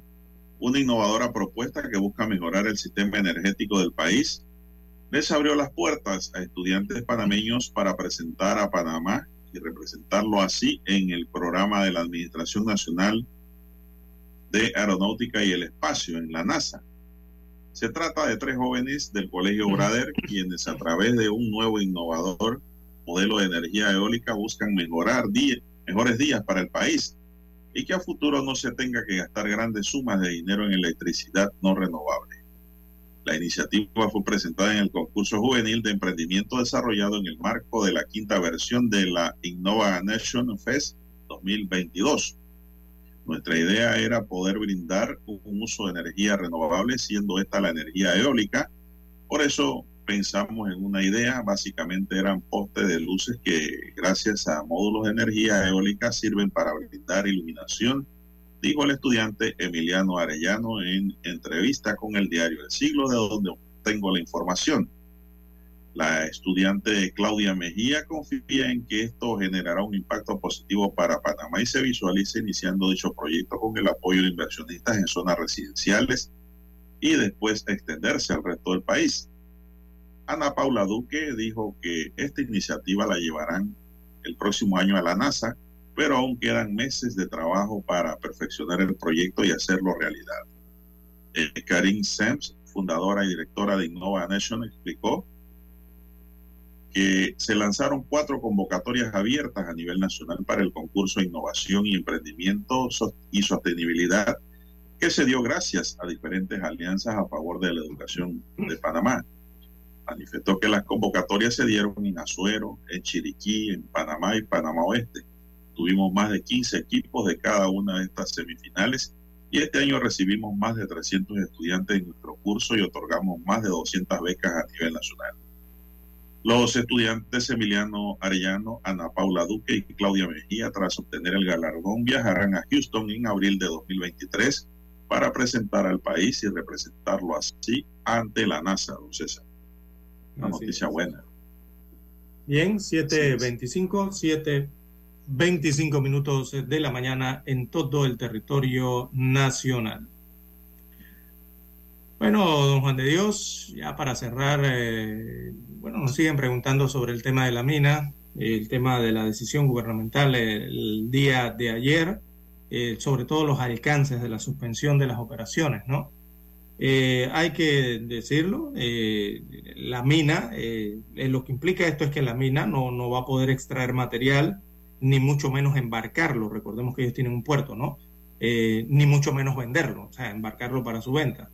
la empresa evidentemente sigue encargada de las instalaciones, no se ha dicho nada que sea contrario a eso y, y tendrá que seguir cumpliendo con los temas industriales, ¿no? Que tienen allí, el tema ambiental y otros y todos esos cuidados.